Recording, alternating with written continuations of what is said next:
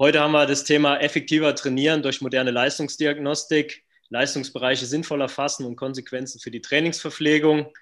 Ähm, wir haben auch heute wieder einen ganz besonderen Gast bei uns. Der Philipp Seib wird sich mit Robert austauschen, genau zu diesem Thema. Wir hoffen, wir können euch in dem aktuellen Lockdown die Zeit nochmal etwas ein bisschen vertreiben. Gott sei Dank dürfen wir ja noch raus zum Training.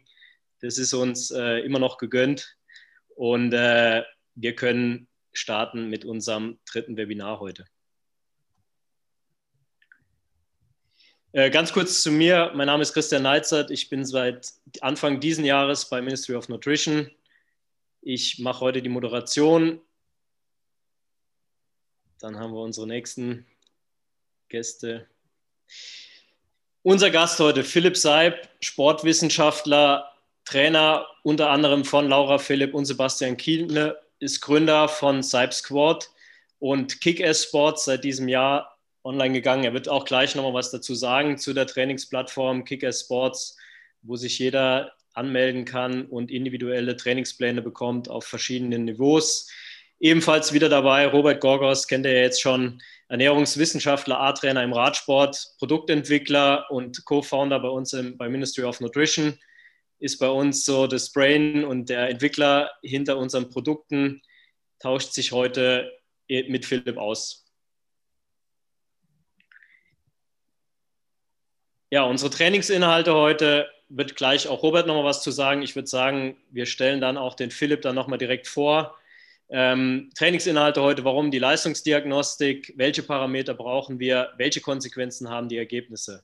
Ihr habt uns in den letzten Trainings, die wir hatten, äh, beim letzten Mal auch mit Dan Lorang viele Fachfragen gestellt. Viele Fragen wurden gestellt, wie man genau Kohlenhydratberechnungen macht, wie man genau Trainingspläne erstellt, mit welchen Inhalten, mit welchen Profilen, wann man wie was macht. Daher ist unser Partner ja auch seit Anfang dieses Jahres, äh, sind wir, arbeiten wir schon mit, mit Philipp zusammen, mit Kicker Sports zusammen.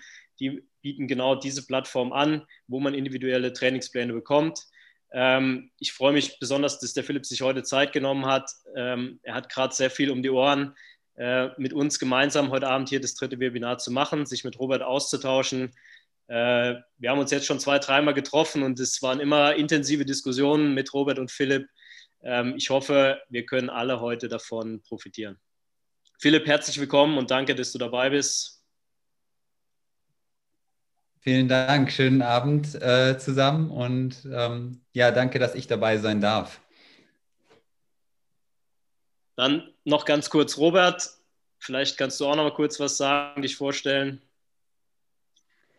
Ja, schönen Abend. Ähm, mich freut es auch, dass ich wieder da sein darf. Äh, vor allem, dass wir so viele Teilnehmer haben ähm, zu einem speziellen Zeitpunkt, einen Tag vor Silvester. Mich freut es unheimlich, dass Philipp äh, heute dabei ist. Ich glaube, wir können ähm, gespannt hören, was er zu sagen hat zum Thema heute. Ähm, wir werden am Anfang ähm, primär im Philipp zuhören. Mm, er wird, äh, glaube ich, interessante äh, Punkte zum Thema äh, berichten können. Äh, einerseits aus der Theorie, andererseits aus der Praxis. Ähm, ich werde dann kurz zu meinen Erfahrungen zu diesem Thema ähm, berichten und am Ende, denke ich, ähm, werden wir auch ein Stück weit schauen, was wir mit, mit den Erkenntnissen von heute ähm, im Zusammenhang mit Ernährung ähm, wissen, was wir vielleicht noch wissen wollen in der Zukunft. Und am Schluss, denke ich, haben wir sicher noch circa eine halbe Stunde Zeit, um einfach eure Fragen, so gut es geht, zu beantworten. Ich glaube nicht, dass wir alle Fragen beantworten können, aber Christian wird äh, interessante Fragen aussuchen und Philipp und ich versuchen, die dann zu beantworten. Ich würde sagen, ähm, wir beginnen mal mit Philipp und mit dieser Folie. Wunderbar, vielen Dank, ihr beiden, ähm, für die netten Worte. Ähm, ich habe mal eben ganz mit diesen zwei Worten angefangen ähm, und möchte ein paar Worte noch vorweg schicken. Ähm, Punkt eins, wir sprechen über Leistungsdiagnostik. Ich bin aber kein Leistungsdiagnostiker. Ähm, ich bin Trainer. Das heißt, ich versuche den Spagat, oder es ist kein Spagat, sondern ich versuche den, den relevanten Übertrag für Trainingsentscheidungen ähm, von Leistungsdiagnostiken zu liefern. Das heißt, meine Aufgabe als Trainer ist es, jeden Tag gute Entscheidungen zu treffen und ich versuche zu beschreiben, wie ich zu guten Entscheidungen gelange, welche Zweifel ich vielleicht auf diesem Weg habe, ähm, wann Messen an Grenzen gerät und wann ich versuche, ähm, ja, einfach meine Entscheidungsqualität zu beeinflussen. Ähm, vorwegschicken, einfach ist ungleich, ist nicht simpel. Ähm, da man, hilft vielleicht der Blick ins etymologische Wörterbuch, ähm, wo im Deutschen das Wort simpel ganz häufig, ja, sage ich mal, negativ konnotiert ist, also abwertend einfach. Ähm, und das Simpel würde ich jetzt hier mal hinstellen, dass es keine unzulässige Vereinfachung des Stoffwechsels geben darf. Das würde jetzt in meinem Fall alles zu den Themen FTP und so weiter sprechen. Ähm, da wird unzulässig vereinfacht. Und in dem Wort einfach steckt ein und Fach. Und ich glaube, es ist einfach, sich mit der Leistungsdiagnostik als Trainer auseinanderzusetzen. Ähm, und auf diesen Gedankenweg möchte ich einfach ein Stück weit mitnehmen. Es sind, glaube ich, keine Dinge, die super, super neu sind oder sowas, sondern es geht eher darum, aus den Dingen, die da liegen, äh, bessere Entscheidungen zu treffen und das eben wahrzunehmen. Also wenn ich einen Messzeitpunkt habe, ähm, das auch als gegeben zu nehmen und zu überlegen, okay, ich habe vielleicht einen Fehler, ich habe aber auch sicherlich äh, eine Richtigkeit meiner Messung und daraufhin bessere Entscheidungen für den Trainingsprozess, für das Fortschreiten mit dem Athleten zu treffen. Und ähm, das habe ich mir auf die Fahne geschrieben. Das habe ich mir nicht nur ähm, als Trainer für Profis auf die Fahne geschrieben, sondern wir machen das eben bei Kicker Sports auch. Ähm, da haben wir das Glück, dass wir mit der jungen Plattform Asum äh, aus der Schweiz jemanden haben, der ein vollständiges metabolisches Profil hinterlegen kann, ähm, um dann beispielsweise Einheiten besser anzupassen. Ähm, Robert, klickst du mich eins weiter? Danke. Ähm, ja, die Frage, die mich leite, ich glaube, das habe ich schon häufiger gesagt, wie kann ich mit möglichst wenig Training den größten Fortschritt erzielen? Ähm, das ist bewusst provokant, ähm, aber es geht auch in die Richtung, dass ich mir tatsächlich überlegen oder ich möchte jedem meiner Athleten eine Antwort auf die Frage liefern, warum mache ich diese Trainingseinheit heute? Ähm, und dann ein Ziel für diese Trainingseinheit herausrufen. Ich, auch eine Antwort kann sein, ich möchte mit Kumpels im Wald ballern gehen. Ähm, aber wenn ich zum Beispiel ein Ziel verfolge, ob das ein Cross-Country-Rennen, ob das ein Ironman-Triathlon, äh, eine Tour de France oder ein anderes ein olympisches Rennen, was auch immer ist, ähm, versuche ich die, meine äh, Vorbereitung, sage ich mal, eine gewisse Zeit diesem Ziel zu unterstellen. Das heißt, dass die Mehrheit meiner Einheiten natürlich auf einen Tag X hin ausgerichtet ist, an dem ich eine optimale Leistung bringen möchte oder einen Zeitraum, auf einen Prozess, in dem ich besser werden möchte.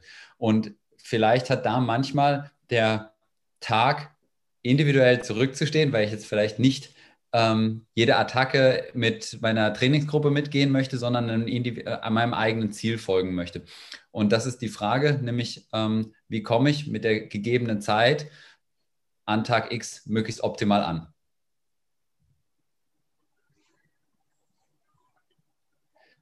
Ähm, die große Frage, warum wir Leistungsdiagnostik betreiben. Ähm, ich gehe davon aus, dass immer Messwerte besser sind als Schätzwerte und man kann Dinge schätzen, aber man kann auch eben seine, sein Gefühl mit Daten untermauern. Und es ist schön, wenn es zusammenpasst. Und auf der anderen Seite freue ich mich auch immer, wenn ich quasi vom Messen was Neues lerne und meinen Athleten besser kennenlerne. Ähm, mir geht es immer darum, quasi eine Informationslücke zwischen dem, was ich beobachte, zum Beispiel im Training, dann mit Daten zu untermauern, ist der Athlet wirklich so weit? Oder ist er nur zum Beispiel super motiviert, weil er ein Trainingslager mit Sonne darf ähm, und kann deshalb die GA-Einheiten 15 Watt höher im Schnitt fahren und brennt mir aber in den nächsten vier Wochen beispielsweise aus? Also ich versuche damit ähm, Trainingsdaten zu objektivieren ähm, und damit richtigere Entscheidungen zu treffen. Ähm, ich sehe Verletzungen und Krankheit, das ist in zahlreichen Studien auch übrigens beschrieben, sowohl im Fußball als auch im Triathlon, in, also in eigentlich allen Sportarten, ähm, sind Verletzungen ein Problem. Das heißt, Verletzungen entstehen häufig durch Falschbelastung, Überbelastung, zu viel Training, zu viel Training zur falschen Zeit, also eine Timing-Frage. Ähm, und da bin ich wieder bei der Information. Habe ich bessere Informationen, treffe ich bessere Entscheidungen, mache ich Verletzungen unwahrscheinlicher. Ähm, das Gleiche, ich bekomme diese Information und kann diese Information weiter verarbeiten und kann damit richtigere äh, Entscheidungen treffen im Sinne von, was ist der richtige Reiz zum richtigen Zeitpunkt. Man kann das Ganze durchdeklinieren im Sinne von richtiger Reiz, falscher Zeitpunkt, falscher Reiz, richtiger Zeitpunkt und so weiter und sich eben überlegen, muss man unterwegs. Ähm, weitere Sachen, die ich in der Diagnostik mir erwarten oder mir davon er, erwarte, wenn ich mit einem Athleten reingehe, ist einmal, dass ich wie, wie ein Foto habe, äh, bei dem sich die Pixel immer, was immer intensiver wird, also von 24 Megapixel auf 48, auf 62, was auch immer, ähm, dass es irgendwann gestochen scharf ist und ich rein und rauszoomen kann. Und ich sehe eben die Limitationen, also Unschärfen am Rand, das heißt, Potenziale, die ein Athlet hat. Beispielsweise, dass ich eine höhere V2 Max haben möchte. Oder ich brauche in der Fettoxidation etwas mehr Komfortzone für den Athleten. Oder ich habe so etwas, dass ein Athlet ähm, Schritt für Schritt unökonomisch wird in der Atmung. Das kann man wunderbar in der Spirometrie sehen. Da habe ich hinterher auch ein Beispiel, glaube ich, mit in die Folien reingesetzt. Ähm, das sind Informationen, die ich aus einer Leistungsdiagnostik abgreifen kann.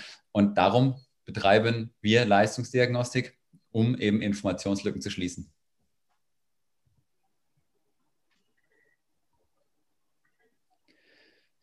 Ja, davon bin ich überzeugt, dass wer bessere Fragen stellt, auch die besseren Antworten erhält.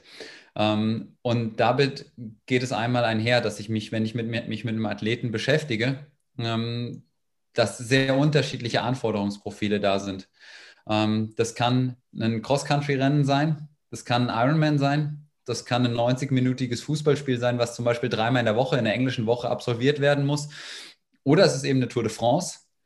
Oder vielleicht nochmal ein ganz anderes Zielbild. Es ist jemand, der sich in einem, im Prinzip einem extrem Outdoor-Sport bewegt. Der will auf Mount Everest oder der will die Arktis durchqueren oder was auch immer. Und dann habe ich an, andere Anforderungsprofile an meinen Stoffwechsel. Und demnach muss ich mein Training anders ausrichten. Und das heißt, ich muss andere Fragen stellen, um auch andere Antworten zu erhalten, die mich meinem Ziel näher bringen. Und äh, dort schlaue Fragen zu stellen, ähm,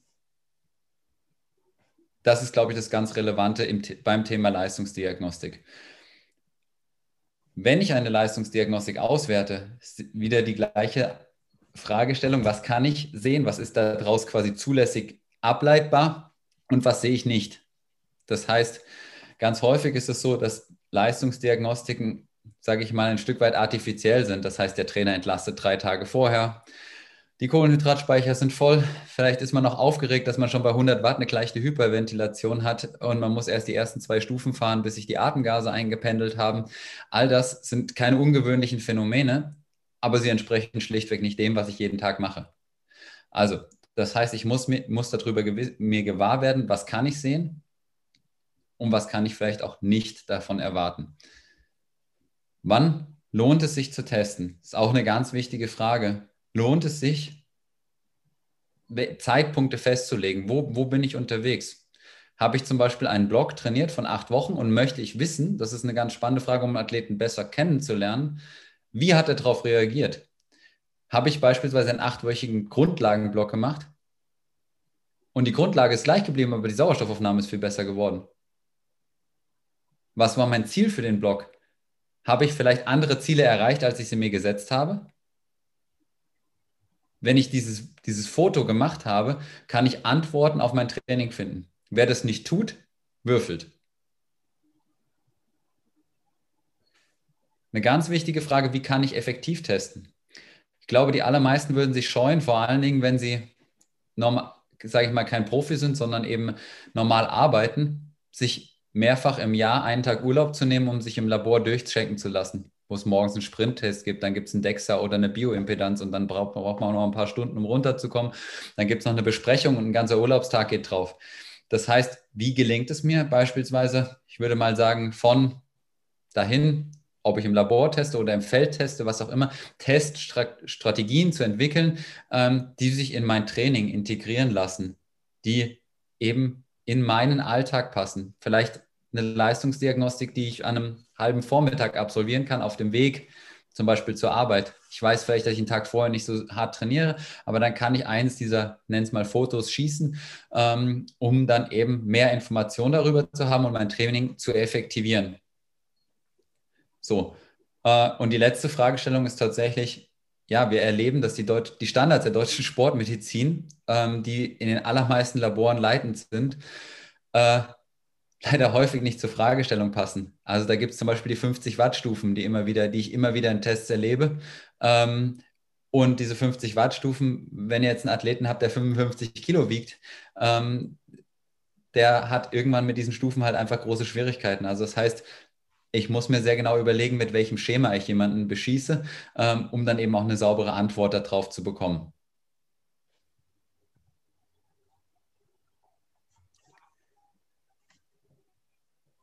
Jawohl, vielen Dank.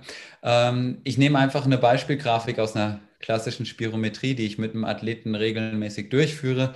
Ähm, der fährt ungefähr, glaube ich, so bis ja, 470 Watt, schätze ich mal, ähm, bis er abbricht. Also irgendwie 470, 500 Watt fährt er in der Ausbelastung.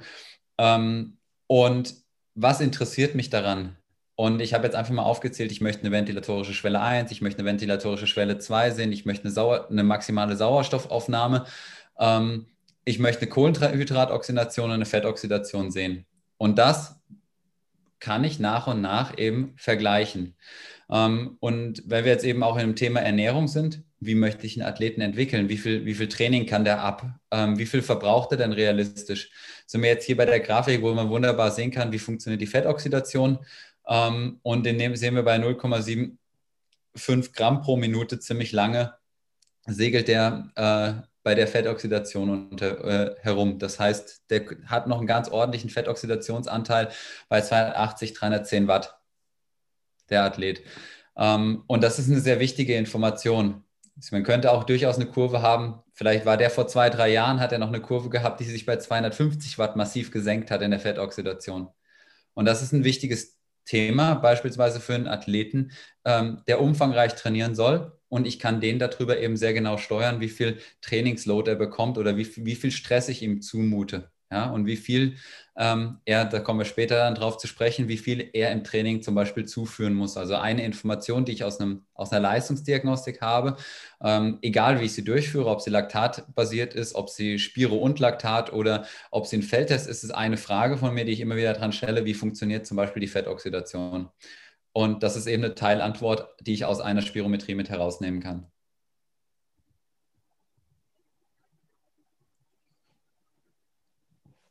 Das gleiche ist für die Kohlenhydratoxidation. Da ähnliches Thema. Ähm, wie lange bleibt der Athlet wirklich niedrig in der Kohlenhydratoxidation? Wo habe ich eventuell sogar ähm, sehr gute Ökonomiewerte von dem Athleten, ähm, weil er sich dort, ja, weil, weil er dort sehr gut funktioniert?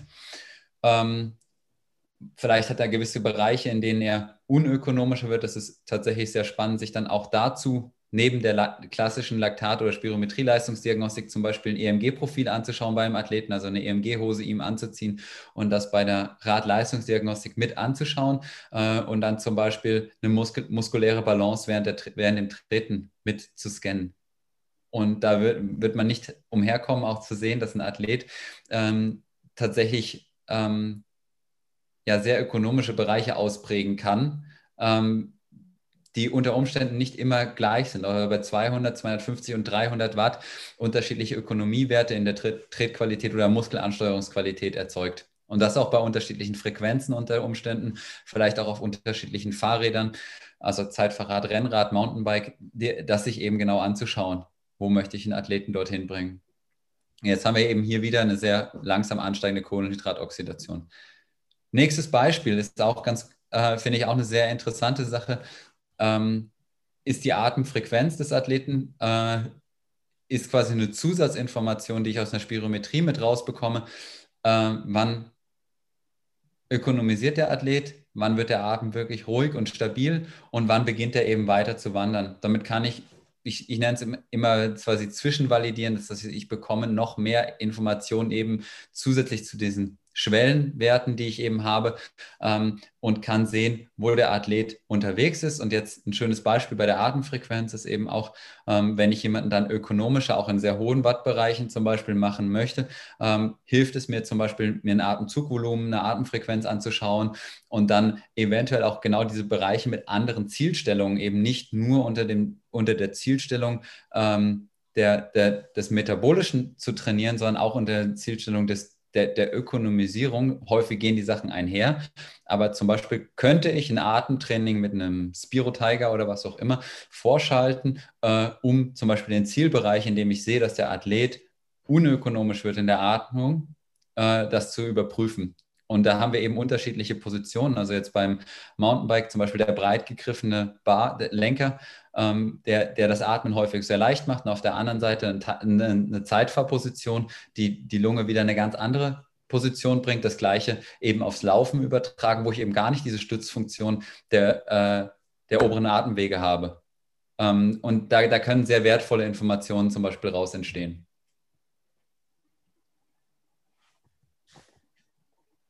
Genau. Also hier ist ein, ich habe jetzt sehr schöne Daten jeweils gewählt und nicht die problematischen. Ähm, aber eben genau über die Atemtiefe, wann, wann gelangt er dahin zu seinem Maximum? Kann er sich tatsächlich über die Atemmuskulatur wirklich vollständig auslasten oder gelingt es eben nicht? Habe ich dort ein, ein Rhythmusproblem? Habe ich dort ein Problem der Atemtiefe ab einer gewissen Leistung? Ähm, wie ist das dann eben im Test auch erbracht? Und das gibt mir eine Zusatzinformation.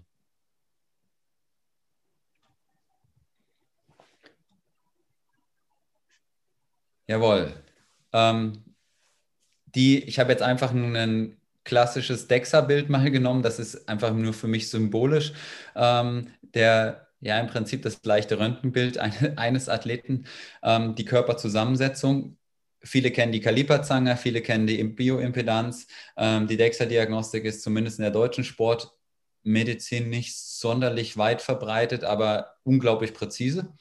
Ähm, deshalb für mich der Goldstandard in dem Bereich. Und damit bin ich in der Lage, zum Beispiel die Körperzusammensetzung eines Athleten, zum Beispiel auch in diesem 8 bis 12 Wochen Rhythmus weiter zu tracken. Zum Beispiel ein Athlet, von dem ich die Magermasse Schritt für Schritt erhöhen möchte. Ähm, aber zum Beispiel ganz klar sehen möchte ich, ich weiß aus der Leistungsdiagnostik, er braucht so und so viel Kohlenhydrate bei der und der Leistung. Ich lasse ihn entsprechend in den Bereichen trainieren, protokolliere das Training, schaue mir das an. Vielleicht sprechen wir über die Verpflegung während dieser Einheiten. Wie viel Gramm Kohlenhydrate, welche Form von Kohlenhydrate, schnelle Kohlenhydrate, langsame Kohlenhydrate führt er während dem Training zu? Wollen wir zum Beispiel ein gewisses Defizit, um beispielsweise die Magermasse zu erhöhen, die Fettmasse zu erniedrigen, ähm, um das zum Beispiel wirklich im Blick zu behalten? Des Weiteren gibt mir eben die DEXA-Diagnostik auch Informationen über die, zumindest die Menge der Muskulatur, nicht über die Ansteuerung, aber die Menge der Muskulatur am Skelett.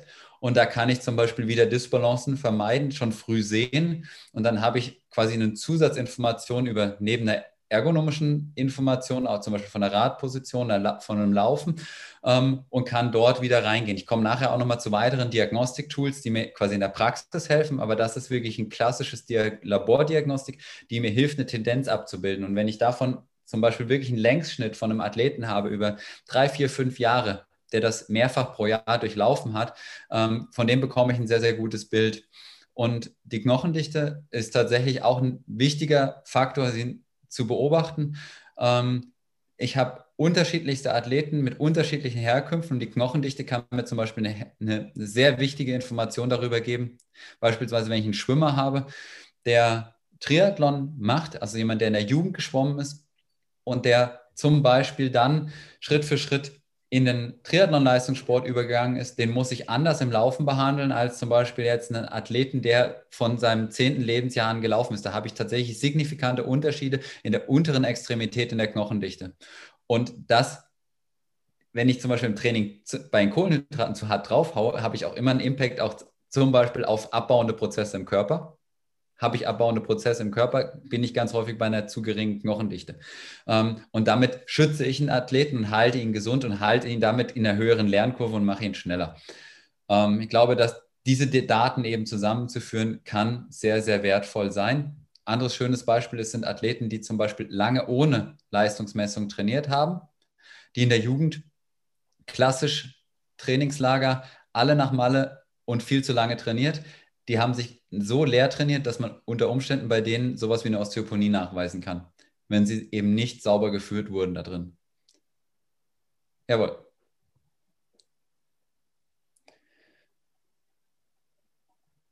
Ähm, jetzt kommen wir zu einem ganz spannenden Thema. Das teilen uns der Robert und ich, glaube ich, ein bisschen. Ähm, die, die VLA Max ähm, hab, benutze ich im Prinzip für, für Feldtestungen. Ähm, ich mache das sowohl im Laufen nach einem eigenen Muster als auch mit dem Power Performance Decoder, ähm, wo wir uns eben Gedanken darüber machen, wie kann ich möglichst nah an der Praxis testen, um eben dieses Bild scharf zu schießen. Das heißt, ich habe zwar eine Labordiagnostik und möchte aber immer wieder zwischendrin ähm, bessere Werte bekommen. Ähm, und das ist eine, na, ein ganz spannender Teil an Diagnostik, um eben ja die, dieses das, um ein Nachfassen zu haben, um in, Schritt für Schritt ähm, in einem Zeit oder in einem ja, einem ökonomischen Zeitaufwand ähm, bessere Entscheidungen treffen zu können. Robert, ich gebe mal an dich weiter. Vielen Dank, Philipp. Ähm, ich würde gern dazu mal einfach ein, ein, ein Praxisbeispiel nennen. Ähm, es ist immer schwierig, datenschutzrechtlich über andere Sportler zu sprechen, aber über sich selbst kann man immer gut sprechen. Also ich selbst auch als Beispiel. Mich interessiert das natürlich selber auch und ich versuche ähm, selbst auch Sachen auszuprobieren. Und Thema VLA Max ist natürlich nicht so einfach zu messen. Hm, also VLA Max, für die, die es nicht kennen oder die vielleicht letztes Mal noch nicht ähm, ähm, zugehört haben, die sogenannte maximale Laktatbildungsrate. Das heißt, wie viel Millimol ähm, ähm pro Liter Blut an Laktat ähm, produziert ein Sportler, wenn er maximal sozusagen in die ich, ich nehme jetzt einfach mal das Beispiel aus dem Radsport, in die Pedale tritt. Das heißt, ähm, ein Sprinter, kurz gesagt, hat eher eine hohe Laktatbildung. Das heißt, er muss in kurzer Zeit sehr viel Energie erzeugen. Und ein Tour de France Grand, äh, also ein Grand Tour-Sieger hat eine sehr geringe Laktatbildungsrate. Der muss sehr effizient äh, unterwegs sein. Der darf nicht viel Kohlenhydrate verbrauchen. Und der hat eine sehr, sehr hohe Schwelle im Verhältnis zu seiner VO2 Max. Ähm, also das ist ein, ein Effizienzwunder und der, der Sprinter sozusagen ein ähm, Ferrari, der kurz und schnell hohe Leistung bringen kann. Wieder zurück zu meinem Beispiel. Also hm, ich habe einfach versucht, durch Training die maximale Laktatbildungsrate zu reduzieren. Also beispielsweise ähm, ähm, ja, durch ein Umfangs, umfangbetontes Training, durch wenig hohe Intensitäten. Und um am Beispiel zu bleiben, ähm, anaerobe Schwelle, also was kann ich ändern, um die Schwellenleistung zu erhöhen? Also das könnte man machen. Man könnte, also das Ziel war, die anaerobe Schwelle zu erhöhen. Und ähm, nachdem die VO2 Max eben nicht so einfach zu erhöhen ist, aber die VLA Max in meinem Fall zu hoch war durch viel Crossrennen und hochintensives Training, ähm, habe ich zum Beispiel messbar anhand von, äh, von Feldtests meine Schwelle um 40 Watt erhöht. Also man sieht, da ist sehr viel Potenzial drin. Wie Philipp gesagt hat, wenn man weiß, was will ich erreichen und was muss ich dafür tun.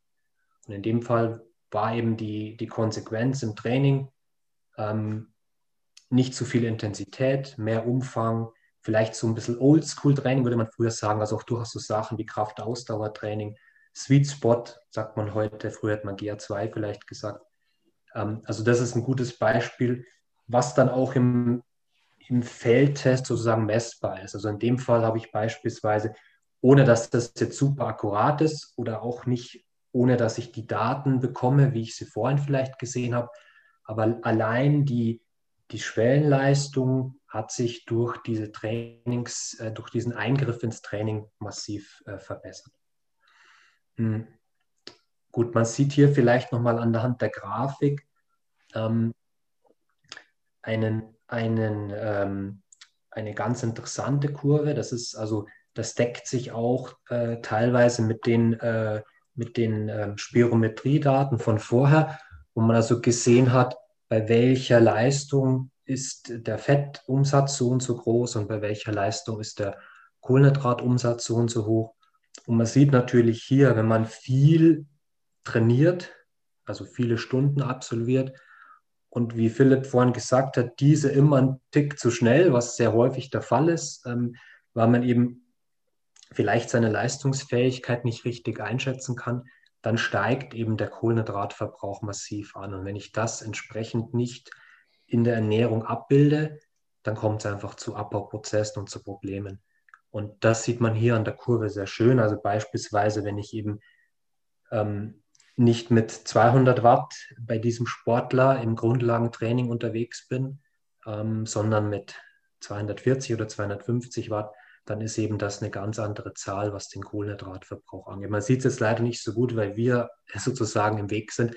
Aber man sieht anhand der roten Kurve schon ganz gut, also der durchgezogenen roten Kurve, dass das massiv ansteigt. Und wenn ich natürlich bei einem vielleicht labilen Sportler, wir haben vorhin vom vom äh, Schwimmer, der zum Laufen kommt, eben, das kann man sicher fürs Laufen auch übertragen.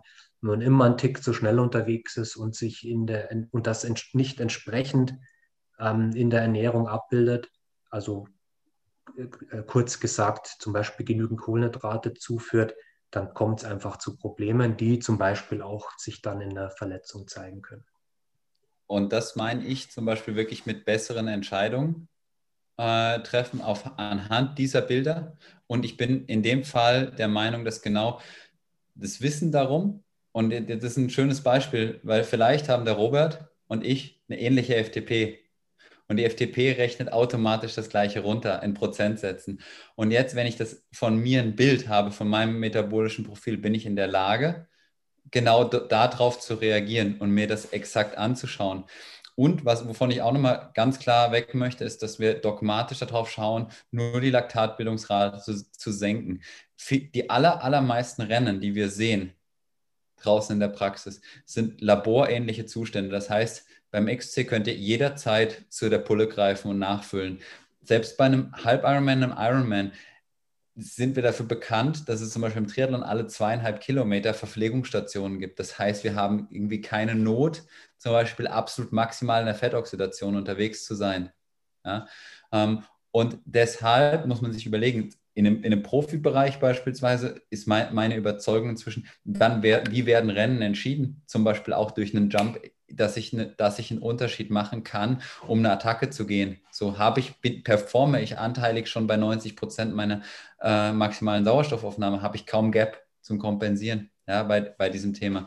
Und das ist einmal sehr, dieses, das Wissen darum, wie ich aufgestellt bin, gibt mir A, eine Renntaktik, kann mir meine Qualitäten zeigen. Es kann auch sein, dass ich quasi die anderen, sage ich mal, über eine extrem hohe Dauerleistung in den Griff bekommen muss. Oder zum Beispiel muss ich den Unterschied mit einer kurzen, harten Angang machen. Ja? Also damit auch als Trainer einen Athleten beraten zu können, wie er diesen Unterschied zum Beispiel gestalten kann. Das ist super spannend.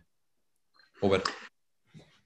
Ja, ähm, genau das sehe ich auch. Also ich, ich, ich, ich überlege mir halt immer, ähm, wie du sagst, was macht dann letztendlich im Rennen den Unterschied? Was ist gefragt? Was muss ich beim Sportler verbessern? Damit eben er seine individuell beste Leistung ähm, erzielen kann. Und das ist halt unterschiedlich. Bei einem einen ist es vielleicht über die Intensität, bei einem anderen eher über den Umfang. Aber ich muss mir halt überlegen, wo greife ich an. Und deswegen brauche ich eben eine gewisse Diagnostik. Ich habe hier noch ein paar Beispiele genannt. Also das erste, das, das wäre zum Beispiel das, was ich vorhin erwähnt habe. Das ist eben ein, ein Berg sozusagen, ein ganz bekannter Berg hier in Oberbayern, wo man eben einfach ganz oldschool einfach schaut. Natürlich hat man als Radfahrer die Wattkurbel am Rad, aber einfach schaut, wie lange brauche ich da. Ähm, und eben durch eine Trainingsintervention versucht natürlich sich zu verbessern, weil wenn ich viel trainiere und nicht schneller werde an dem Berg, dann habe ich irgendwas falsch gemacht. Also so sehe ich das ganz pragmatisch. Ähm, WKO5 ist vielleicht noch eine interessante Geschichte, die vielleicht heute zu weit führt. Das wäre vielleicht was für die, nochmal für die nächsten Seminare. Aber ich habe das Beispiel, also eine Analyse-Software, die zum Beispiel äh, mit einem Trainingsprogramm im Zusammenspiel geht, einfach mal als, als Referenz oder als Vergleich genommen zu diesem ganz banalen, Philipp wird mich jetzt rügen, aber diesem Sechs-Minuten-Test hm, entbehrt natürlich nicht einer super äh, also ist natürlich nicht super genau äh, oder entbehrt auch eine, nicht äh, oder entbehrt auch einer Wissenschaftlichkeit. Aber wenn ich natürlich, ich nehme jetzt einfach mal junge Sportler habe, die vielleicht auch nicht regelmäßig die Möglichkeit haben, eine, eine Labordiagnostik zu machen, ist das besser wie kein Test. Und das habe ich herausgefunden. Also ein sechs Minuten äh, Abschnitt, vielleicht einen nicht zu steilen Berg, hat in der Regel fast je, jeder vor seiner Haustür. Ähm, und ich habe für mich herausgefunden, also wie gesagt, im, Ab, im, im Abgleich mit Labordaten, im, Abgleich mit Software wie WKO5, dass diese Werte, die da rauskommen, relativ brauchbar sind. Und wenn man in der Literatur schaut, also zum Beispiel bei, bei äh, Steven Seiler, ähm, dann kann man da ganz brauchbare Werte erreichen. Also der Test sieht folgendermaßen aus. Wie gesagt, nicht wissenschaftlich, aber einfach mal ein Beispiel aus der Praxis. Also ich fahre mit einer, mit einer Leistungsmessung am Rad äh, sechs Minuten all out. Ähm, ich versuche natürlich nicht äh, mit einem, mit einem äh, 1000 Watt Sprint zu starten, sondern ich versuche mich da irgendwo einzuschätzen, dass das eine möglichst gleichmäßige Belastung wird. Und kann dann zum Beispiel, ich habe hier eine, eine, eine, ganz simple Homepage genannt, die Werte eingeben. Da brauche ich also ähm, die Durchschnittswatt, äh, ich brauche das Körpergewicht und dann rechnet dieser Rechner das aus. Und ich habe das zum Beispiel bei mir gemacht und diese Werte haben also wirklich auf ein, zwei Punkte äh, mit Laborwerten und mit ähm, WKO5 über, übereinander, also zusammengepasst. Und Steven Seiler nutzt das auch, also haben wir letztes Mal im, im Webinar schon erwähnt oder im Seminar schon erwähnt, ein sehr ähm, führender Sportwissenschaftler. Ähm, und er hat diesen Test auch genannt und hat dann empfohlen, ähm, zum Beispiel im Polarized Training die, ähm, diese sechs Minuten Wattleistung zu nehmen ähm, und im Bereich von 50 Prozent dieser Wattleistung das lockere Training zu absolvieren und im Bereich bis 90 Prozent dieser Wattleistung hochintensive Intervalle zu äh, absolvieren. Also zum Beispiel in dem Fall das 40-20-Training. Genau, aber. In meinem Beispiel, sorry. wie gesagt, ich, ich, ich nenne mich einfach mal wieder, in, in dem Fall kam eine VO2 Max raus von 71 oder 71,5 und das hat auch mit WKO5 und Labortests übereinander gepasst. Bei einer Leistung von 415 Watt bei 69 Kilo. 50 Prozent wären also dann im Bereich von etwa 200, 210 Watt äh, im Grundlagenbereich und 90 Prozent wären in dem Fall dann eben 360, 370 Watt. Das ist einfach ein Beispiel, wie man das machen kann, ähm, wenn man vielleicht nicht ähm, ein Labor zur Hand hat, aber einfach mal, um zu sehen, wie sich vielleicht auch eine VO2 Max entwickeln kann. Ja, in, in dem Fall möchte ich zumindest den Mana spielen. Ja. Ähm, wenn, wenn, ich da, wenn ich da reingehe. Und zwar mir, mir ist es schlichtweg, ich möchte ein Beispiel machen. Du hast, es gibt junge Athleten, die in der Laktatproduktion am Ende, wenn sie gut sind, zwischen 15 und 20er Laktat mehr produzieren. So, das heißt, die bringen in einem 6-Minuten-Test Leistungen, die gehen an wenn 6,5, 7 Watt pro Kilogramm Körpergewicht durchgängig. So, ähm, die eben bei 50 Prozent dieser Leistung fahren zu lassen, ist ein Frevel, weil wenn du dann in der Spirometrie reinschauen würdest, haben die eine ventilatorische Schwelle 1, die im Prinzip diese zwei Regressionsgeraden äh, von Sauerstoffaufnahme und CO2-Abgabe ähm, sich genau anschaut. Und das kann durchaus deutlich unter 200 Watt stattfinden. Ja?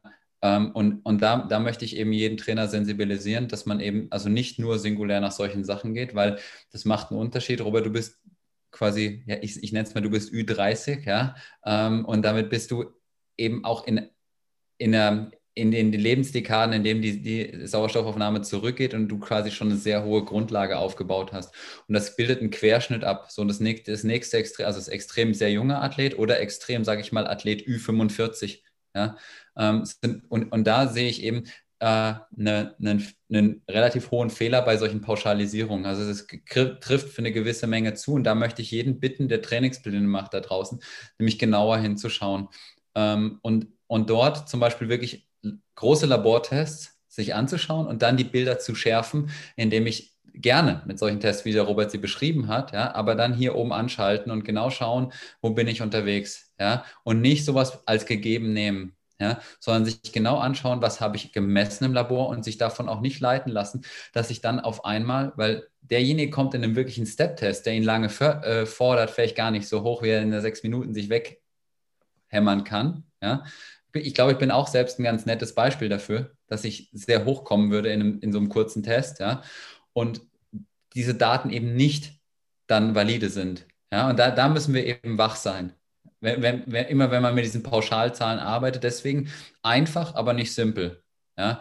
Und als Überprüfung ja, als absolute Zahl nein. Ähm, wichtig auch noch im, beim WKO zum Beispiel hinzuzufügen ist, dass diese Softwaren häufig dazu neigen, dass sie eben gerne Leistungen erstmal sehen müssen, bevor sie sie für wahrnehmen. Das heißt, wenn, wenn ich aber als Trainer gut bin, gelingt es mir quasi Leistungen im Training anzubahnen und die erst im Wettkampf abzuzeigen, von der Dauerleistung wirklich. Ja? Das heißt, ich will ja gar nicht an der Schwelle trainieren. Das ist, das ist schön gesagt, das bipolare Modell, was du ansprichst. Ja? Das heißt, das WKO pinkt ja eigentlich immer erst dann an, wenn es es wirklich gesehen hat. Ja? Also das heißt, das ist, ein, ist ja ein Rechenmodell in den Sachen. Und da, dabei ähm, eben wirklich vorsichtig zu sein, Schritt zurück zu machen, sich genau anzuschauen, okay, wo will ich hin, wie komme ich mit hochintensiven Training in Kombination mit, viel, mit, mit Umfang ruhig, wirklich ruhig, äh, dahin, dass ich jemanden weiterentwickle und der sich sozusagen im Wettkampf dann selber überrascht, also kurz, also sagen wir die letzten sechs Wochen vorm Rennen, die letzten acht Wochen vorm Rennen, jemand dann auch in eine Ökonomisierung reinzuschieben, ja, aber du willst ja natürlich, wir geben alles dafür, dass im Rennen Schnack macht. Ja. Vielen Dank, Philipp. Ja, also so habe ich es auch verstanden. Also wie gesagt, das sind keine, keinesfalls genaue Trainingsbereiche, mhm. ist aber eine Möglichkeit, zum Beispiel eine, eine bestimmte Trainingsintervention zu überprüfen. Im Zusammenspiel natürlich auch mit anderen Tests. Also ich mache genauso 10 oder 20 Minuten Tests, ich mache kurze Tests. Also es ist ein, ein kleines Puzzle im gesamten Bild. Ähm, für mich hat es gut funktioniert. Wie gesagt, Ü30, mittlerweile auch Ü40. Ähm, für andere Sportler auch, wie gesagt, vielleicht für junge Sportler weniger geeignet. Commanding habe ich hier noch angeführt. Ich kenne das aus dem Mountainbike-Bereich. Ähm, das ist äh, sicher kein Test oder so, aber hm, das wird gerne gemacht als hartes Training ähm, im, im Mountainbike-Bereich, ähm, wo es also um kurze, hochintensive Belastungen geht, vielleicht auch im Zusammenspiel mit einer Abfahrt. Also man sieht eine, eine eine Leistungsfähigkeit kann auch bedeuten, dass ich eben nicht nur schnell berghoch, sondern auch runterfahre. Und das ist dann zum Beispiel eine Kombinationsleistung. Klar sind Trainings- und Wettkampfdaten sehr, sehr hilfreich. Also da hilft uns einfach der Powermeter am Rad sehr viel weiter. Und ähm, ich glaube, es gibt wenige Sportarten, wo ich so viele Informationen bekomme, einfach durch das tägliche Arbeiten mit einem Sportler wie den Radsport. Und ähm, das ist hier auf jeden Fall eine interessante Geschichte. Da übergebe ich nochmal an Philipp. Jawohl. Ähm, ich habe es einfach mal zusammengesetzt. Mir, wir, wir, gehen die Tabelle mal durch. Äh, das, das Erfassen des individuellen metabolischen Profils ähm, ist mir da, da tatsächlich wirklich eine also es ist eine Grundlagenarbeit, ist im Prinzip kein Add-on für einen Trainer, sondern es muss sitzen, ähm, dass er weiß, wo seine Athleten dort unterwegs sind. Das heißt, ähm, die Zonen kann hinten jeder benennen, wie er sie möchte, wie er sie braucht, ähm, um das zu kommunizieren. Da gibt es auch, also die Nomenklatur ist schier unendlich dort. Wo, wo, wir, uns nie, wo wir uns nicht drüber streiten, sind Leistungsbereiche von bis, Herzfrequenzen, Gesamtenergieverbrauch, Fettoxidation, Kohlenhydrate. Und je, je sauberer diese Tabelle geführt ist und je aktueller sie von einem Athleten ist, ähm, umso bessere Entscheidungen trefft ihr im Training. Ich glaube, das ist das ganz Wichtige. Und hier mache ich Werbung in eigener Sache. Ich bin seit äh, letztem Jahr ähm, eben mit in dem Entwicklerteam für die äh, Schweizer Plattform asum.ch. Und da könnt ihr eben wirklich ein komplettes metabolisches Profil hinterlegen. Ähm, es wird eine API auch zu Insight geben, sodass diese Dinge dort importiert werden können. Also ihr habt einen Power Performance Decoder, wir kommen immer zu individu, also ich aktualisiere die eine Sache oder ihr könnt es auch händisch dort aktualisieren und eure Trainings lassen sich abbilden. Das heißt, ihr braucht nicht runterrechnen von der FTP und jetzt bin ich da und da und mache das und das, sondern ihr gebt euer Profil ein und trainiert nach eurem Profil.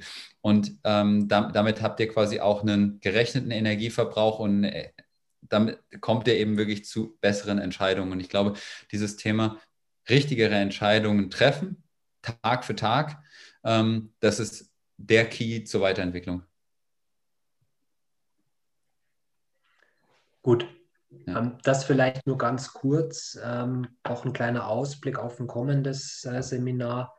Also welche Konsequenzen hat dieses Wissen für die Verpflegung? Also wir haben ja vorhin schon gesehen, ich habe es auch kurz schon angeschnitten, ähm, dass eben verschiedene Trainingsintensität natürlich verschiedene Mengen an Energie, vor allem an Kohlenhydraten, äh, ja, nachfragen. Und das muss ich natürlich irgendwo nachgeben. Also wir haben, ähm, wir haben in den äh, vergangenen Seminaren das auch schon kurz angeschnitten.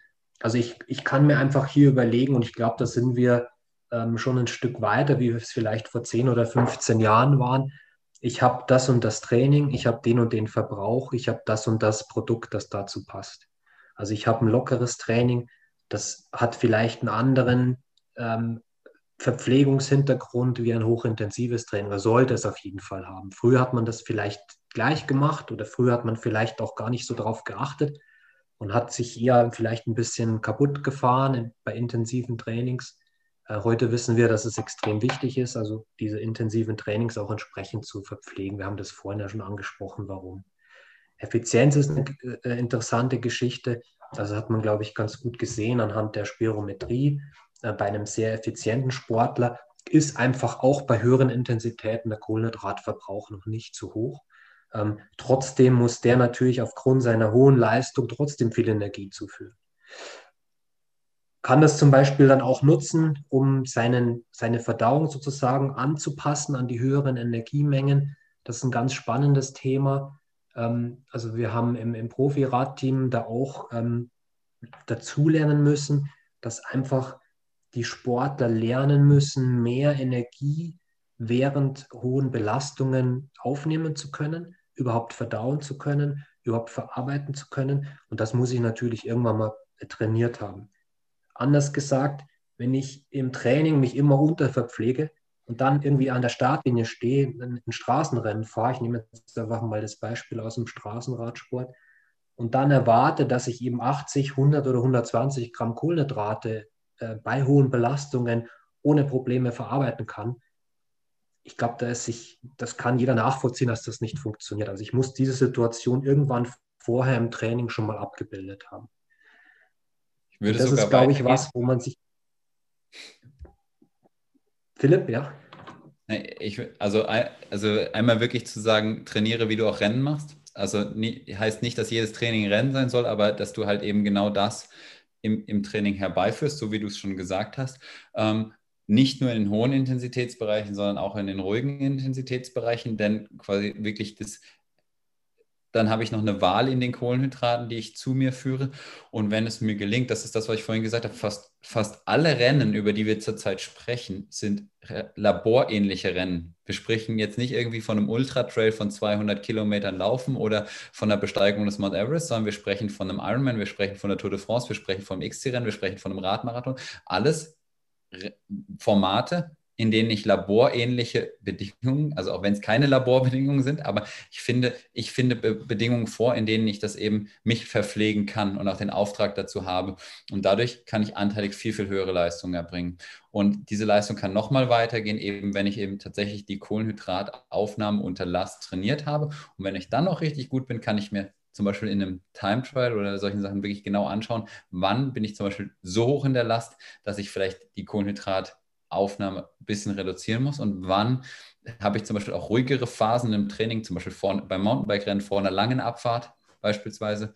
Ähm, Optionen, die eigentlich, sagen wir, erstmal von Natur aus da wären, aber man kann das bewusst spielen, um dann quasi den, die, die Durchsatzrate pro Zeiteinheit einfach an ein Maximum zu bringen. Zum letzten Begriff noch, also die Regeneration, sagt man so schön, beginnt schon während des Trainings. Also wenn ich mich natürlich nicht so leer fahre, erhole ich mich besser, muss danach auch nicht so viel zuführen, um mich zu erholen, erhole mich dann nochmal besser. Also das sind Punkte, die wir in einem kommenden Seminar noch ansprechen werden. Aber also das passt hier alles zusammen. Also gut verpflegen in Training führt letztendlich zu einer besseren Leistung führt zu einer besseren Regeneration und bereitet mich optimal auch auf die Leistung vor, die ich dann im Wettkampf abliefern muss.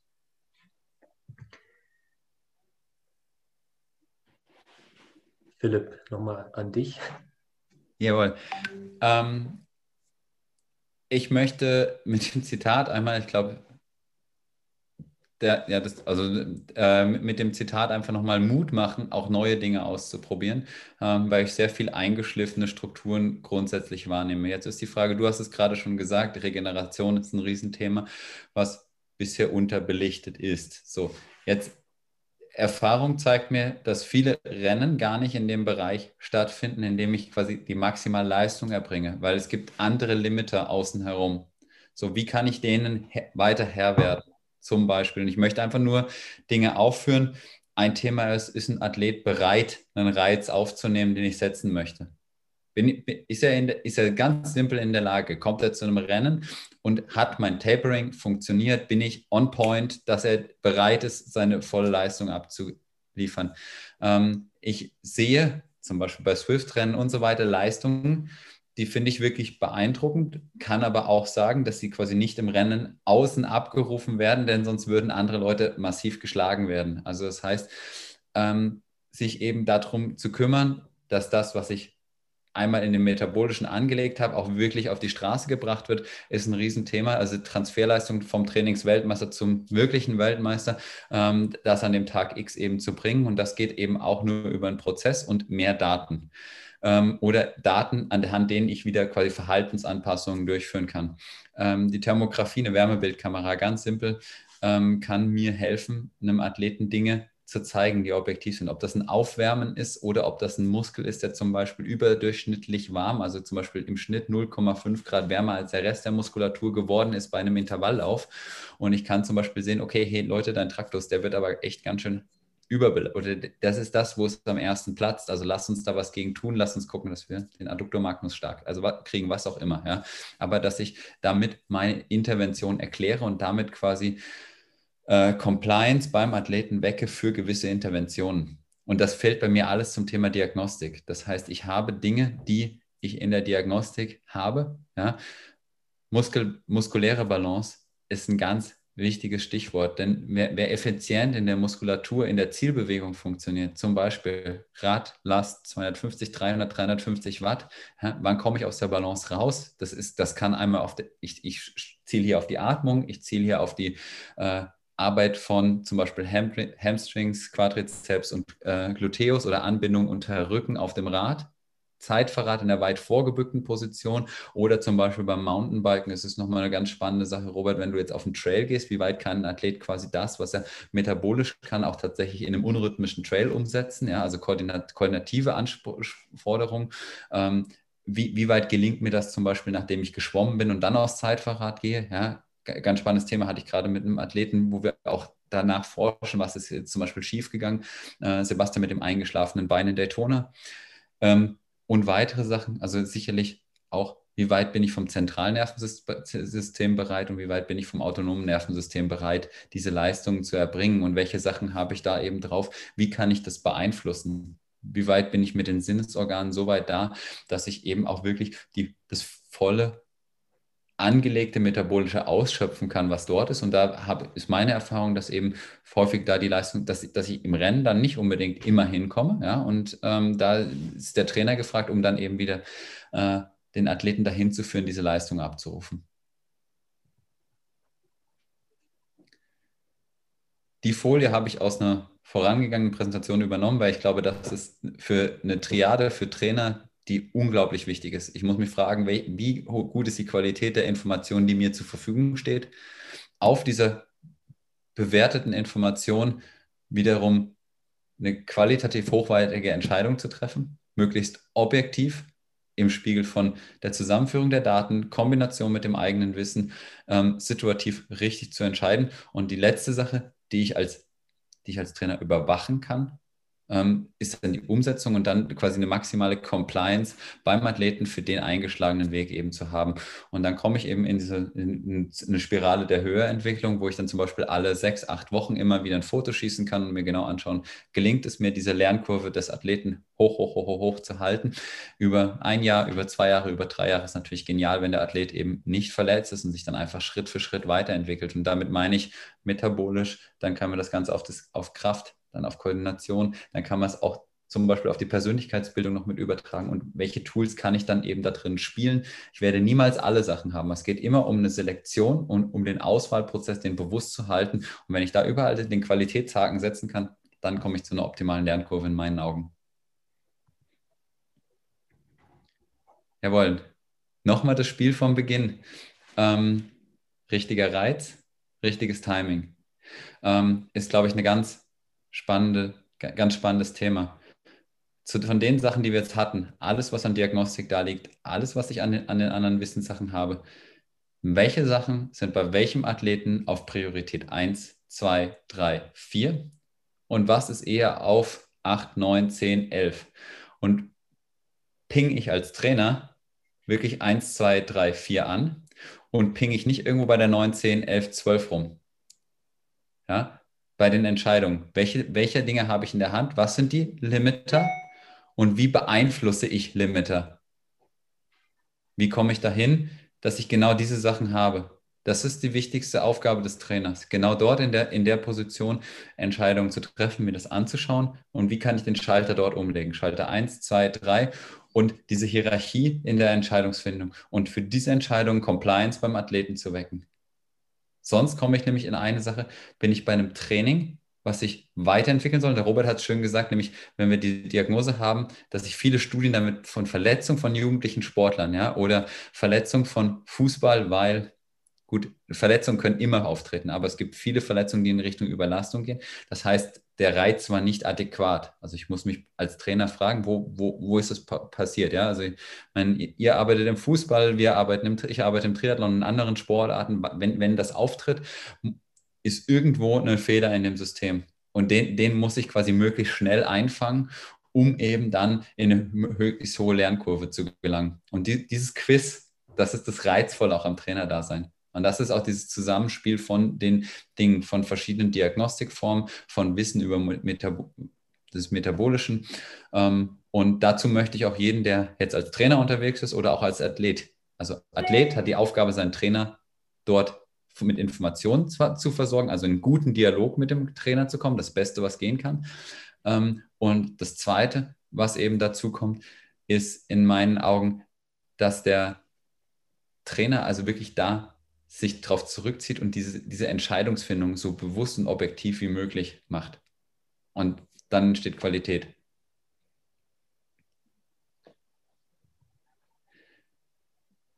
Vielleicht mein kleines Fazit. Ähm, das einfach ist mir unglaublich wichtig, aber es darf niemals simpel sein. Weil, weil, weil simpel ist eine unzulässige Verallgemeinerung. Ja, okay. Philipp. Philipp. Oder Robert, wolltest du noch was sagen? Ja, ich wollte mich einfach erstmal bedanken bei Philipp. Ähm, wir haben uns ein bisschen überzogen. Ich glaube, wir können noch eine Stunde darüber sprechen. Entschuldige. Ähm, wir, wollten, wir, wollten, aber sicher ähm, noch ähm, Zeit lassen für Fragen der Zuhörer. Und ähm, ich denke, da können wir jetzt dazu kommen, oder? Ah, ich, ich füge noch eine Sache kurz in eigener Sache ein. Wir haben auf der linken Seite des Philipp Seib Sports Coaching da äh, einfach nur als Unterscheidung. Ich, ähm, dabei bin ich mit, ja, mit Profiathleten in verschiedenen Sportarten eben unterwegs und einer sehr individuellen Sache. Und Kicker Sports ist sowas wie ähm, eine ganz große Herzensangelegenheit mit Laura, mit Florian Heck, mit Nine Heck. Ähm, haben wir ein cooles Team gegründet und wir machen, wollen das, was wir im Profisport zeigen, ähm, ja, erlebbar, greifbar machen, gesunden, gesunde Weiterentwicklung mit viel Freude im Sport äh, in verschiedenen Sportarten. Wir haben mit Triathlon begonnen. Es wird Kick-Ass auch als Kick-Ass-Bike und als Kick-Ass-Run demnächst noch geben. Und wir nehmen dort einmal natürlich die Ausbildung im Metabolischen auf, also das, was im täglichen Trainingsplan da ist. Und wir machen auch sogenannte Education-Angebote, wo es dann darum geht, wie kann ich besser Krafttraining machen, wie kann ich vielleicht meine Lauftechnik verbessern und zukünftig vielleicht auch eine Runde, äh, wie komme ich mit dem Mountainbike auf dem Vorderrad durch die Kurve durch. Ähm, genau, und wenn ihr dazu mehr Informationen wollt, meldet euch gerne beim Newsletter an. Ja, Philipp, Robert, vielen, vielen Dank für den Vortrag. Ihr habt es geschafft, trotzdem in einer kurzen Zeit halt noch ausführlich ähm, über die einzelnen Themen zu berichten. Ich glaube, Robert und ich waren von Anfang an auch begeistert, wie wir dich kennengelernt haben, wie intensiv du dich mit den einzelnen Themen da beschäftigt hast und auseinandergesetzt hast. Man sieht es ja immer mehr. Robert hat es ja auch in der täglichen Arbeit mit den Sportwissenschaftlern bei Bora gesehen. Ähm, ja, wie, wie intensiv du dich halt einfach auch mit dem Thema Ernährung halt beschäftigt hast, das hat uns sehr beeindruckt. Und ich glaube, ähm, ja, dass du da einen hervorragenden Job machst und äh, hat man hier heute auch wieder gesehen. Vielen Dank dafür. Ähm, wir dürfen ganz kurz noch, bevor wir in die Fragen reingehen, ähm, auf die nächsten Trainingstermine nochmal zukommen. Wir haben am 29.01. die perfekte Wettkampfverpflegung im Ausdauersport mit Robert und einem Special Guest aus dem Profi-Ausdauersport. Den Namen dürfen wir jetzt hier noch nicht nennen, steht aber schon fest. Werden wir äh, dann demnächst veröffentlichen. Wenn die Anmeldung äh, stattfindet, könnt ihr uns auch bei unten in dem Newsletter anmelden. Dann bekommt ihr den genauen Anmeldestart, äh, auch den Namen dann präsentiert. Am 24.02. Leistungsreserve Regeneration mit Robert und Dr. Lutz Kraumann ist auch ein absoluter Experte im Bereich der Regeneration, hat auch ein eigenes Buch geschrieben. Ähm, ja, ist auch sicher sehr interessant. Am 17.03. optimale Verpflegung im Fitness- und Kraftsport mit Robert und Lukas Storath Lukas ist Hyrox Weltmeister und hat selber schon auch einen Ironman ähm, absolviert. Ist auch sehr interessant, da mal beide Seiten zu sehen, aus dem Kraftsport, aus einem intensiven oder von der Ausdauersport in den Kraftsport gewechselt. Sehr interessant, wie gesagt. Das sind unsere nächsten Trainings. Die ersten Fragen kann ich schon gleich beantworten. Viele haben gefragt, ob, unsere, äh, ob das heutige Webinar auch wieder aufgezeichnet wird. Wird natürlich aufgezeichnet. Ihr könnt es bei uns im YouTube-Kanal auch anschauen, wie auch die davorgehenden äh, Webinare, die wir schon gemacht haben, sind dort auch nochmal hinterlegt. Meldet euch einfach an oder abonniert den Kanal, dann seht ihr alles, verpasst nichts. Die einzelnen Webinare bauen auch so ein bisschen inhaltlich, thematisch halt aufeinander auf. Ist sehr interessant, sich das auch nach und nach anzuschauen. Also schaut auch gerne mal in die vorigen Webinare rein. Ja, ich steige einfach in die Fragerunde ein. Es gibt sehr interessante Fragen. Ich versuche das wieder so ein bisschen zu sondieren. Entschuldige mich jetzt schon, dass wir nicht alle Fragen beantworten können. Äh, Julian fragt, ist es als Einsteiger, bin seit circa einem Jahr dabei, im Triathlon und generell im Ausdauersport sinnvoll, das Training professionell mit Leistungsdiagnostik und so weiter zu steuern oder muss erst eine gewisse Grundlage über mehrere Jahre da sein? Philipp, das darfst du gern beantworten. Danke, Robert. Ähm, also von mir aus, ich, wenn, wenn du mich fragst, würde ich mir vor einem teuren Rat einen guten Trainer holen, weil du einfach mehr, mehr Freude daran entwickelst oder auch zum Beispiel wirklich Geld in, äh, ich nenne es mal Sachen wie eine Trainingsverpflegung stecken. Weil, weil da einfach der größte Impact drin ist. Und wenn, wie wir es schon gesagt haben, wenn du die Bereicherung von Beginn an richtig triffst, entwickelt sie sich einfach schneller. Punkt. Natürlich kann man sagen, du kannst jetzt erstmal unspezifisch trainieren, es passiert egal was. Das ist auch richtig, ja. Aber gesünder und schneller ans Ziel kommst du tatsächlich, wenn du die richtigen Dinge richtig machst. Ganz, also für mich gibt es keine andere Antwort dazwischen. Vielleicht brauchst du, kannst du, sag, wenn wir jetzt auf Beispiel Kickers kommen, würde ich vielleicht nicht mit dem Individual anfangen, sondern mit dem Basic und erstmal da, da rausgehen und dir vielleicht dann nochmal eine Beratung in den Sachen holen. Ja, super. Wir haben mehrere Fragen noch zu den einzelnen äh, Diagnoseverfahren, äh, Diagnostikverfahren. Äh, da fragt Gerhard, ist es besser, eine Laktatdiagnostik oder eine Spiroergometrie zu machen? Er fragt jetzt spe speziell für den Laufsport an. Ähm, kann ich auch versuchen, darauf zu antworten. Ähm, ich, wenn ich nur im Laufen unterwegs wäre, würde ich tatsächlich versuchen, beides zu kombinieren. Und zwar das Spannende ist einmal, wenn du ins Labor gehst beim Laufen, hast du die, das Artifizielle des Laufbandes. Das sehe ich beim Radergometer weniger dramatisch an als beim Laufen zum Beispiel. Ähm, trotzdem für die Limiter, wie ich es beim Laufen erlebt habe, zum Beispiel Atemtiefe, wie, wie die Ökonomie der Atmung weitergeht, ist es sinnvoll, mal dort reinzuschauen und dann eben mit Feldtests nachzuschießen. Also be beispielsweise so etwas wie der Power Performance Decoder oder was Robert angesprochen hat. Ich laufe das gerne zum Beispiel, dass ich draußen unterwegs bin mit einem Athleten und der geht in gewisse Bereiche und dann schaue ich mir an, wie weit er mit einer mit einer niedrigeren Geschwindigkeit wieder das Laktat abbaut. Ja, und dann kann man daraus ein Profil erstellen und eben genau danach schauen. Also äh, die Antwort ist sowohl als auch ähm, bei der Sache. Und vielleicht noch eine wichtige Sache, wenn du dich für eine Sache, ein, eine Schiene entschieden hast, bleib dabei. Das heißt, wenn du Äpfel mit Birnen vergleichen, ist immer schwieriger. Also du willst natürlich einen Prozess über mehrere Jahre. Also wenn du dir Diagnostiker suchst, geh bewusst hin, fäll eine Entscheidung. Und zum Beispiel, wenn du jetzt im November deine Eingangsdiagnostik hast, du möchtest im Mai einen Marathon laufen beispielsweise oder einen schnellen Zehner, dann teste nach Möglichkeit im nächsten Jahr wieder in ähnlichen Rhythmen oder nach solchen Trainingsphasen. Das ist, glaube ich, wichtiger als jetzt die eine Entscheidung Laktat oder Spiro. Also die, die Systeme haben Vorteile und sie haben Nachteile und man muss um sie wissen. Das ist richtig. Ja, aber äh, wieder die Entscheidung, den, dass man die Sachen miteinander vergleichen kann, um wirklich zu was ko zu kommen, was am Ende Aussagekraft hat. Ja, dazu passt vielleicht auch noch die Frage von Marco. Wie schätzt ihr die Bedeutung der Trainingsanalyse mit dem Stride ein? Robert oder ich? Ja, ich glaube, es ist bestimmt an dich nochmal eine Frage. Ich weiß gar nicht, ob der Robert es kennt. Ich kenne es, aber ich habe noch keine Erfahrung damit gemacht. Also Philipp, bitte. Hm. Also die Strides machen richtig gute Arbeit, um das mal vorne wegzuschieben. Ähm, Lauf-Powermeter sind absolut auf dem Vormarsch und sie sind quasi eine Ergänzung wie im Radsport ähm, beim Radsport halt schon vor 20, 30 Jahren eben eingeführt. Äh, Im Laufen eben jetzt durch den Beschleunigungssensor neu dazukommend und sie werden auch immer präziser. Wichtige Laufpowermeter würde ich niemals im Handgelenk führen, sondern immer am Fuß. Ähm, nach Möglichkeit gibt es ja inzwischen Ergänzungen auch am Brust, an der Brust. So, und dann ist die Frage, welche, welche Daten du dort mit rausnimmst. Ähm, und ich glaube, Du kannst natürlich jetzt auf der Stripe-Plattform eine ganze Menge auswerten. Ähm, du kannst aber auch erstmal händisch dir einige Sachen anschauen. Also zum Beispiel habe ich über vier Wochen ist meine Laufökonomie besser geworden. Schaffe ich es zum Beispiel bei geringerer Wattleistung schneller zu laufen? Habe ich vergleichbare Runden? Ähm, was ich bisher als gar nicht so einfach empfunden habe, ist zum Beispiel immer hier, ich, ich fahre meinen Ellenbogen nach außen und schaue drauf, wie, wie, mit wie viel Leistung ich unterwegs bin, sondern ich würde immer retrospektiv auf die Läufe draufschauen und dann wirklich gucken, ist es mir gelungen, zum Beispiel, obwohl ich bergan laufe, meine Intensität wirklich im GA zu behalten. Ja? Oder schaffe ich bei den intensiven Läufen wirklich die, den Bereich, in den ich reinkommen möchte. Ähm, dafür habe ich die Laufpower sehr gerne im Einsatz. Und sie wird weiterkommen und sie wird detaillierter besser funktionieren. Okay, vielen Dank. Äh, eine Frage noch von Andreas. Woran erkenne ich eine gute Adresse für Leistungsdiagnostik? Also er kennt da verschiedene Anbieter vom Sportschuhgeschäft bis zur sportmedizinischen Zentren. Hast du da vielleicht auch noch einen Tipp für ihn? Ja, also jeder kennt es wahrscheinlich, es kann euch passieren, ja, ihr kommt da rein und dann nimmt jemand einen Stapel Zettel, batschen euch auf die Brust und sollt ihr wieder rauslaufen. Also äh, Leistungsdiagnostik ist immer erklärungsbedürftig.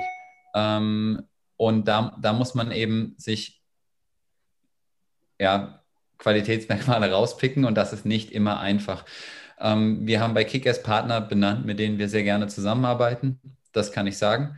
Ähm, wir haben hier auch schon immer wieder Sachen fallen lassen, mit denen wir arbeiten. Daran kann man sich orientieren.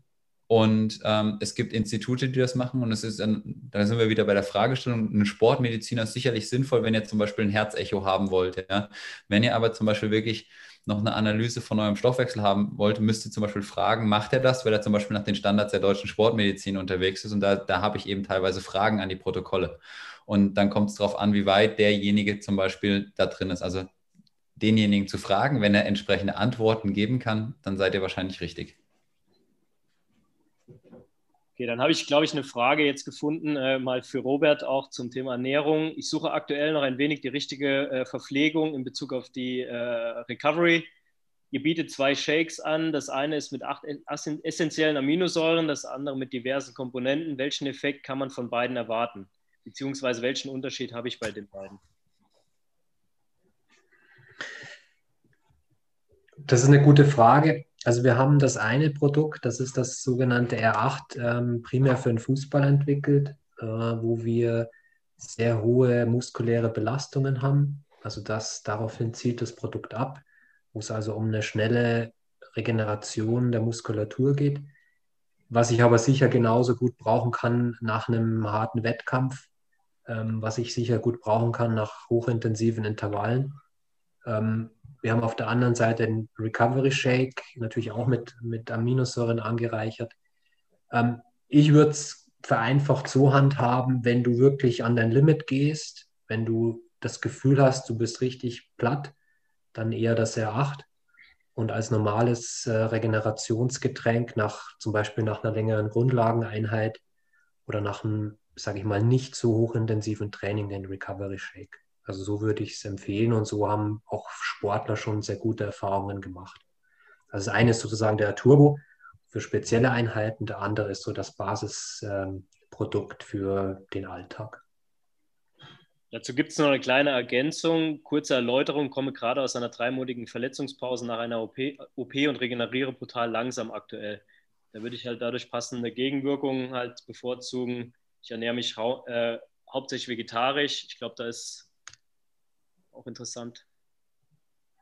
Ja, also da kannst sogar du vielleicht was dazu sagen, Christian, aus der Reha im, im, bei der TSG Hoffenheim. Also wir nutzen dort auch das R8 ähm, zur, zur Regeneration nach Verletzungen. Kannst du sicher bestätigen. Ja, absolut. Also wir nutzen das sehr intensiv da. Ähm, ich glaube, es ist auch extrem wichtig, halt auch aufzupassen. Ich lese das so ein bisschen raus, ähm, vielleicht da auch einen Philipp nochmal mit ins Boot zu holen. Also ich glaube, nach einer dreimonatigen Verletzungspause bist du halt nicht auf demselben Stand wie vorher. Vielleicht da auch nochmal die Trainingsbereiche halt nochmal überdenken oder anpassen. Ähm, vielleicht ist da auch das Thema Übertraining halt, spielt da eine große Rolle. Also man kann natürlich mit Aminosäuren äh, sehr viel dazu beitragen, zum Muskelaufbau, zur Regeneration nach intensiven und harten Einheiten. Ähm, aber wie gesagt, man darf auch die dreimonatige Verletzungspause nicht unterschätzen. Ja, und vielleicht auch da wirklich im, im, im Blick zu behalten, noch ähm, natürlich, der 8 hat halt auch einen Haufen Zucker natürlich mit drin. Die Frage ist halt, hast du so trainiert, dass du den brauchst? Ähm, und wenn die Verletzung noch da ist und die noch nicht ausgestanden ist, dann heißt es auch einfach Halbgas im Training. Ja, also wirklich zu schauen, also wenn du sagst, du regenerierst nicht gut, dann ist die Frage, ich sag mal, Schlafqualität, wie weit ist ZNS da wieder? Wie, ja, hast du die Sachen wieder sauber aufgebaut? Also das ist wie, wie, wie eine Marionette, die erstmal wieder ihre volle Gestalt braucht. Ja? Also bis das wieder da ist, sind die Bewegungsabläufe wieder da. Du musst dir Zeit geben. Wenn du das gleich, wenn die gleichen Anforderungen stellst, wie du sie vorher an deinen Körper gestellt hast, ist die Wahrscheinlichkeit extrem hoch, dass du wieder da landest. Ja, also diesen Aufbau ernst nehmen und sich selbst ernst nehmen in der Sache. Ja, also wenn du, wenn, wenn gerade dieses Thema, ich fühle mich nicht fit dabei, ja, ganz wichtig, Gang zurückschalten, vor allen Dingen Ausdauer, Umfänge und Intensitäten runter, runter, runter. Ja, das, vor allen Dingen, wenn, wenn du wirklich drei Monate nicht trainiert hast, wirst du mit kleinen Sachen schon große Fortschritte machen. Und das ist wieder, trainiere so wenig wie möglich für den maximalen Effekt. Ja? Also es ist vollkommen klar, wenn du vorher 20 Stunden vielleicht trainiert hast oder 10 Stunden, ja, dann fang wirklich entsprechend mal mindestens mit der Hälfte davon an oder maximal mit der Hälfte davon, ja, und du wirst trotzdem Effekte erzielen, weil der Körper von einer ganz anderen Position kommt. Die Adaptation auf den Reiz wird eine ganz andere sein denke, es bestätigt ihr sowohl beim, beim Ballsport als auch beim Radsport und ähnlichen Sachen. Absolut, ja.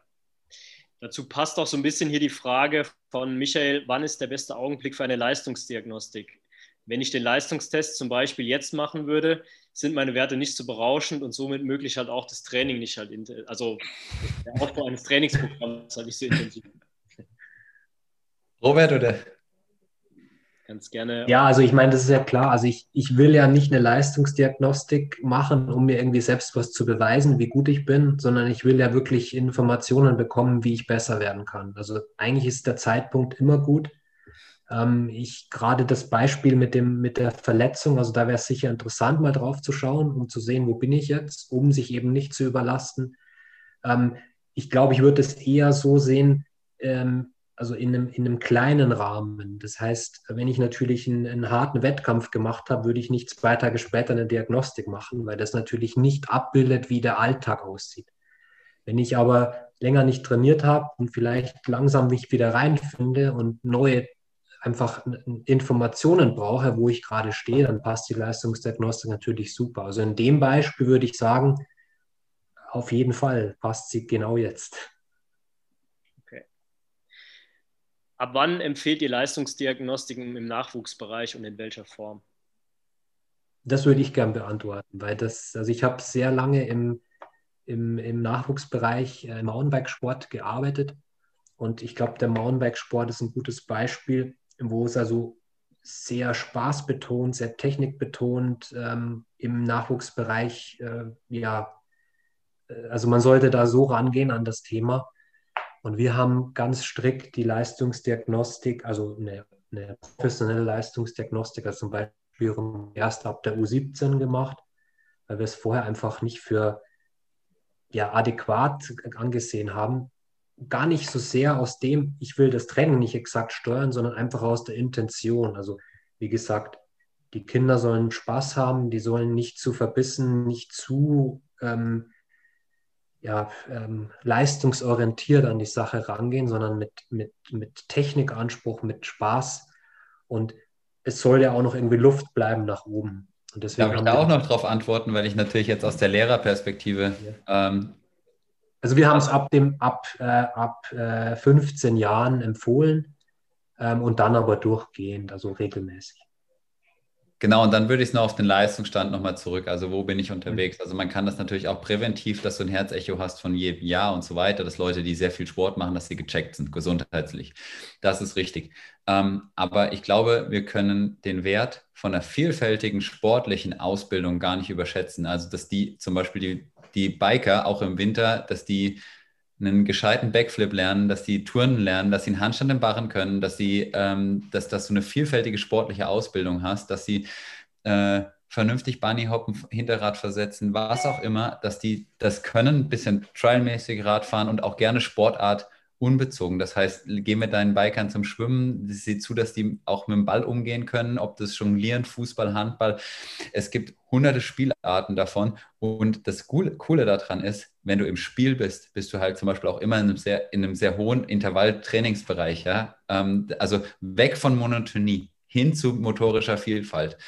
Ja, und dann wenn ich dann ab 16, 17 irgendwann das Gaspedal im Training durchziehe, dann sind die weniger verbraucht, dann haben die richtig Bock auf sowas, ja, und dann kommt auch das Thema Persönlichkeitsentwicklung und sowas rein. Aber immer dann, wenn ich Jugendtrainer sehe, die da so verbissen unterwegs sind oder Trainingsgruppen, die permanent im GA2 unterwegs sind, äh, weil keiner, sage ich mal, das Ego hat zu sagen, so, und jetzt wird langsam geschwommen zum Beispiel, habe ich hundertfach erlebt. Ähm, die Gruppe wird sich gemeinschaftlich schlechter entwickeln. Kann man zuschauen.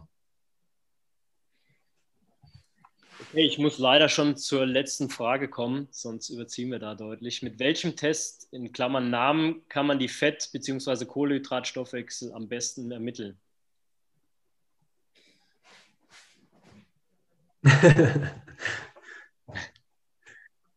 Philipp, du? Ich bin halt beeinflusst, gell? Ja. Also von, von, mir aus ganz klar mit den Zeit, weil ihr einfach die Sachen zusammenbauen müsst. Also ihr, ihr, ihr müsst ein Profil erstellen, ja. Und es ist nicht besser oder schlechter, ihr müsst in der Sache gut sein und dann einen, einen Test adäquat anwenden. Und wenn das wiederholbar möglich ist, dann kommt ihr zu zuverlässigen Ergebnissen und werdet den Athleten weiterentwickeln.